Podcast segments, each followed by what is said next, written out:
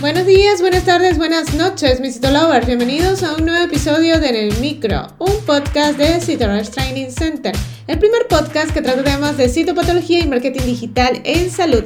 ¿Quién les habla el día de hoy? Dai García, certificado de locución 59144. En el episodio de hoy daremos algunos tips de patología digital. Comencemos. Bienvenidos a En el Micro, un podcast de Citolovers Training Center. Ahora, un momento de publicidad. Este mensaje llega a todos ustedes gracias a nuestro patrocinador Rush Training Center. A lo largo de tu vida, tú eres lo que aprendes, lo que compartes, lo que te esfuerzas, lo que sueñas, lo que te apasiona, lo que te inspira. Rush TC es tu plataforma de educación a distancia, la marca de un citolover de corazón. Sigamos aprendiendo juntos. La patología digital avanza cada día y permite automatizar muchos procesos que hasta ahora eran impensables. A la hora de elegir un equipo de patología digital es importante tener en cuenta una serie de características mínimas para que el equipo sea rentable y facilite el trabajo de diagnóstico en el laboratorio de anatomía patológica. En los últimos años se han universalizado diversos métodos de digitalización para las muestras de anatomía patológica en el cristal o en portaobjetos. Inicialmente se trataba básicamente de microscopía virtual, esto es microscopios convencionales que permitían fotografiar diversas zonas del cristal o al completo con una poca resolución y exportar imagen a soportes externos. Otras opciones posteriores han sido los escáneres portátiles de baja resolución o escáneres manuales de portas que permiten mover la platina del microscopio para digitalizar aún más áreas en concreto. La patología digital de hoy incluye los métodos de escaneo de alta resolución de cristales completos, o lo que llamamos el Gold Slide Scanning, con microscopios de alta calidad, digitalización integrada en tiempo real y software de edición y interpretación de imágenes de altas prestaciones.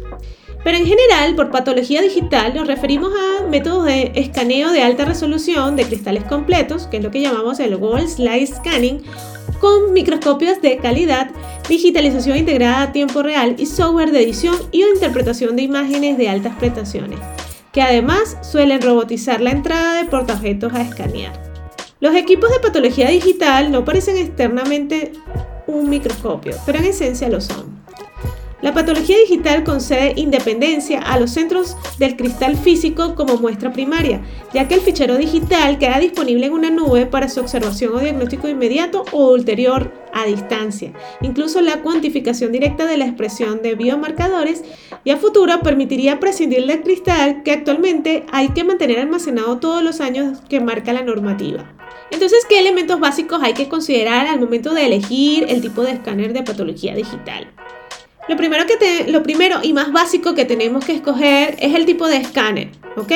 Dependiendo del número de cristales que maneje el laboratorio para que pueda de una manera automatizada o a través de un técnico eh, realizarse pues el escaneo. En este caso yo recomiendo el Motic eh, Easy Scanning One Live, es una muy buena opción dado que el visor del software permite disponer las imágenes a distancia de inmediato. Y aplicaciones como TeamViewer ya facilitan al telepatólogo hacer diagnósticos y tomar decisiones. Ese es el que estamos ahorita probando para la digitalización de láminas completas de citología para el próximo entrenamiento que vamos a hacer en la plataforma. Entonces vamos a tener para el proyecto final escaneado un grupo de imágenes para que ustedes entonces puedan verlo y identificarlo eh, haciendo el screening completo de la lámina. Por eso yo les voy a invitar al día de hoy a que puedan ver el foro chat el día 29 de octubre y si no pueden conectarse ese día pues se hagan socios de CitoRoss TC y puedan disfrutar de este foro y todos los que hemos hecho a lo largo de este año. Bueno, entonces les recomiendo para que vean este foro chat donde trataremos el tema de los escáneres para la digitalización de muestras de citología. Y asimismo les recomiendo también realizar el curso de actualización que pronto estará disponible en la plataforma de Deep Learning para que conozcas un poco más de este fascinante mundo digital. Y si te gustó en el micro, la mejor manera de apoyarnos es que compartas este podcast con tus amigos. Puedes escucharnos en cualquiera de las plataformas digitales disponibles como Spotify, iTunes o Google Podcast, o bien en nuestra página web citorushdc.com.